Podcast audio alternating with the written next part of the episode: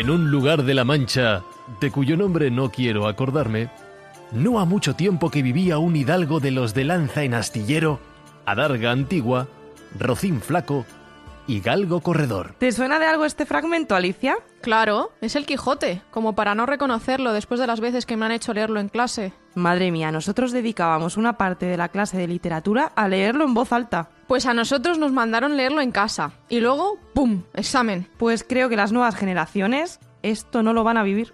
¿Y por qué dices eso? Esta obra de Cervantes sigue siendo un clásico. De hecho, es el libro más leído de la historia, solo superado por la Biblia. Ahí no te quito la razón. Yo me refiero al hecho de leerlo. No te entiendo.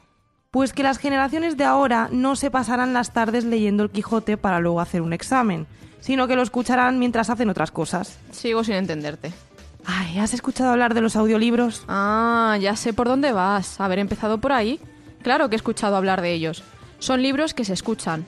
Vamos, un libro hablado, por así decirlo. Eso es. Y justo esta parte del sector editorial vamos a hablar hoy en No lo tires. Yo soy Lidia Álvarez. Y yo, Alicia Navarro. Quedaros con nosotras para saber un poco más cómo está creciendo la industria de los audiolibros, cómo le están sacando partido los escritores y sobre todo, si será un contrincante más para el papel. No lo tires, un podcast del suplemento Activos sobre la nueva economía.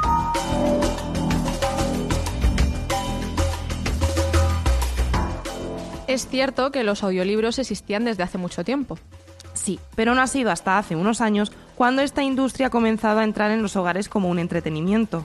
Según un informe de Bookwire, las ventas de ebooks y audiolibros han ido incrementándose con el paso de los años, y los ingresos que percibieron las editoriales ascendieron en un 600% en 2019 respecto al año anterior. Pues si esos son los datos de 2019, no me quiero imaginar los del 2020.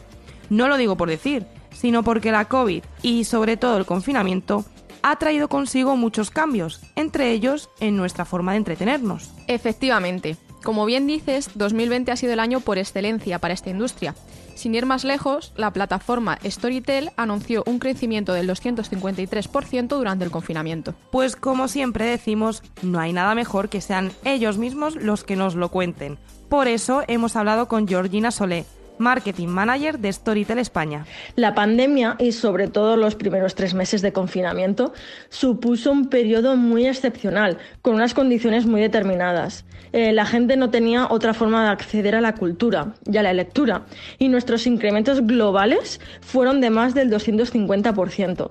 Entendemos que mucha gente accedió a nuestro servicio ante la imposibilidad de tener otras opciones de ocio, y que una vez superadas las mismas pueden irse a otras fórmulas pero lo más positivo de todo es que accedieron a un formato, el audiolibro, que hasta ahora era desconocido para ellos hasta este momento y que a partir de ahora lo tienen como alternativa de ocio también.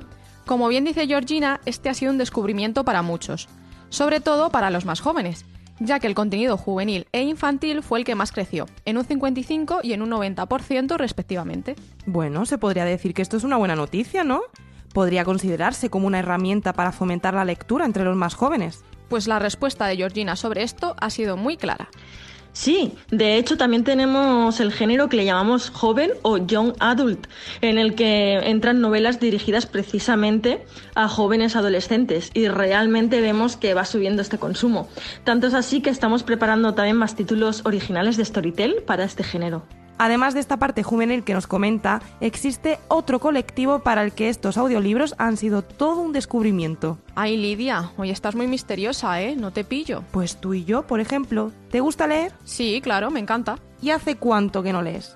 Uf, pues muchísimo. Y eso que era de las que devoraba libros. Vale. ¿Y por qué dirías que es? Hombre, yo principalmente lo achaco a la falta de tiempo. Pues a esto me refiero a personas como tú o como yo que nos encanta leer pero no vemos el momento. Y lo bueno de estos audiolibros es que los puedes escuchar en cualquier momento mientras haces otra cosa. Pero esto mejor que nos lo explique la experta en la materia. Vemos que hay muchas personas que les encanta leer, pero no encuentran el momento para hacerlo. Y de esta manera, escuchando los libros, puedes, pueden combinarlo con otras actividades de, de su día a día, como por ejemplo eh, de camino al trabajo, en el coche o haciendo deporte, mientras cocinan o con los niños antes de ir a dormir. Una serie de momentums en los que la gente suele escuchar más los audiolibros. Contamos en nuestra biblioteca con las últimas novedades y los clásicos de todas las categorías y para todos los gustos, desde novelas hasta clásicos, thrillers, business, crecimiento personal e infantil. Las categorías más escuchadas suelen ser novelas de ficción, crimen, suspense y romance. Eh, también tenemos varias escuchas bastante elevadas de, de bestsellers y de autoayuda. Estás escuchando No lo tires, el podcast de activos sobre la nueva economía.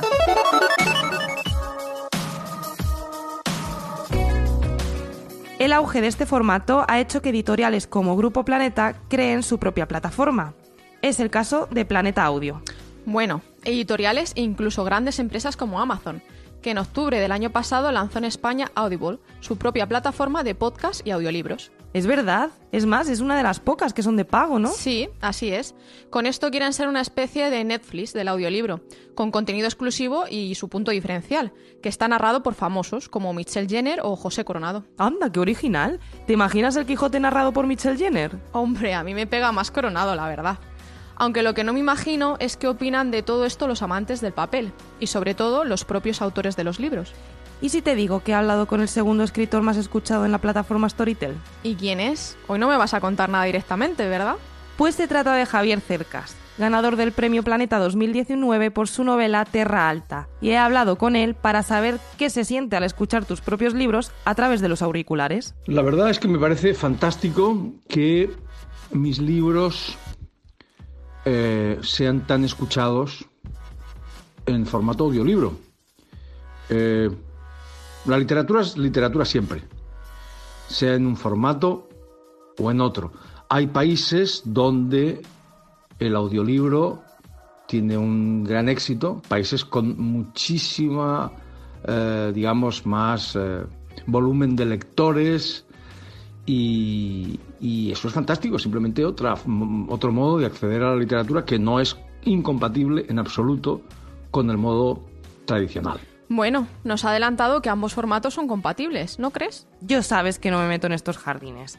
Y ya que hemos entrevistado a un premio Planeta, mejor que sea él quien nos lo cuente. No, no, en absoluto me parece que esta nueva lectura, no nueva forma de entender la lectura, sino nueva lectura sea eh, sea un rival. Mm, exactamente lo contrario. ambas cosas son totalmente complementarias. Eh, la literatura es como el sexo. Es un placer, pero también una forma de conocimiento. ¿Verdad? Por eso cuando alguien me dice que no le gusta leer, solo se me ocurre darle el pésame o acompañarle en el sentimiento. y los libros tradicionales son, en este sentido, exactamente igual que los audiolibros. No veo ninguna diferencia.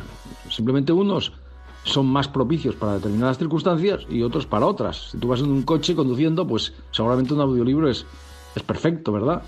Eh, si tú tienes problemas con la vista, pues un audiolibro es fantástico. Así que eh, no, no, no, no creo en absoluto que sean incompatibles y ni que sean rivales. Coincidiendo con Georgina, Javier cree que esta es una buena forma de acercar los libros a las personas que lo tienen más complicado ya sea por dificultades físicas como problemas de vista o por falta de tiempo.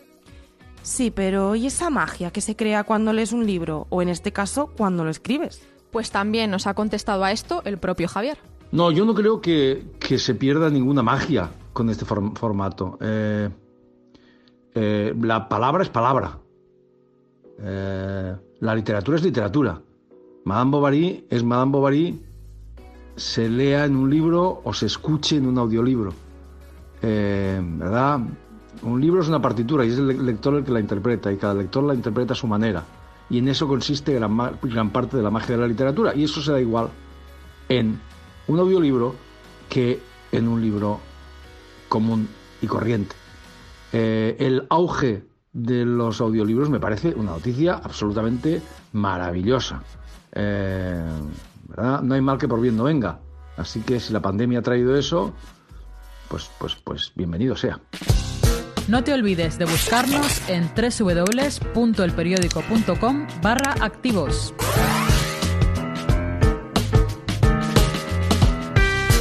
Como hemos visto, los audiolibros son un ejemplo más de la evolución que se está dando en muchos sectores, y más en uno tan tradicional como es el editorial.